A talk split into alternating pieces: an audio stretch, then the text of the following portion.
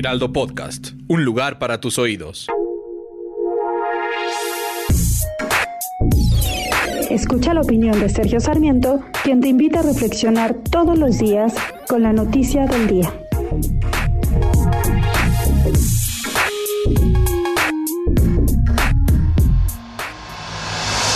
Muy importante saber por qué en México y en casi todos los países del mundo se pide a los gobernantes que al prestar juramento, al asumir su responsabilidad como gobernantes, emitan un juramento que en nuestro país es que el gobernante jura guardar y hacer guardar la Constitución y las leyes que de ella emanen. ¿Por qué? Porque la ley es muy importante. La ley nos permite saber cómo podemos desarrollar nuestra vida, qué podemos hacer, qué no podemos hacer, en qué podemos invertir, en qué no podemos invertir.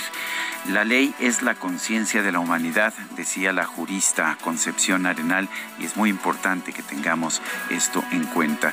Por eso preocupa que tengamos a un presidente de la República, Andrés Manuel López Obrador, que desacata las leyes, que desacata los fallos judiciales.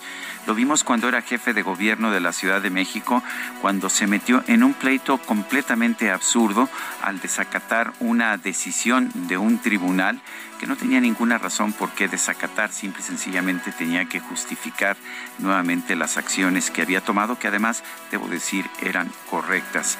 Ahora estamos viendo a un presidente que simple y sencillamente desacata fallos judiciales porque él quiere mantener obras, obras públicas que él considera necesarias y bien lo pueden ser pero para eso tendrá que demostrarlo ante los tribunales. Lo que me parece sumamente peligroso es tener a un presidente que no obedece las leyes, que modifica las leyes para ajustarlas a sus propios intereses y que cuando hay un fallo en su contra, un fallo de un juez, simplemente desacata los fallos.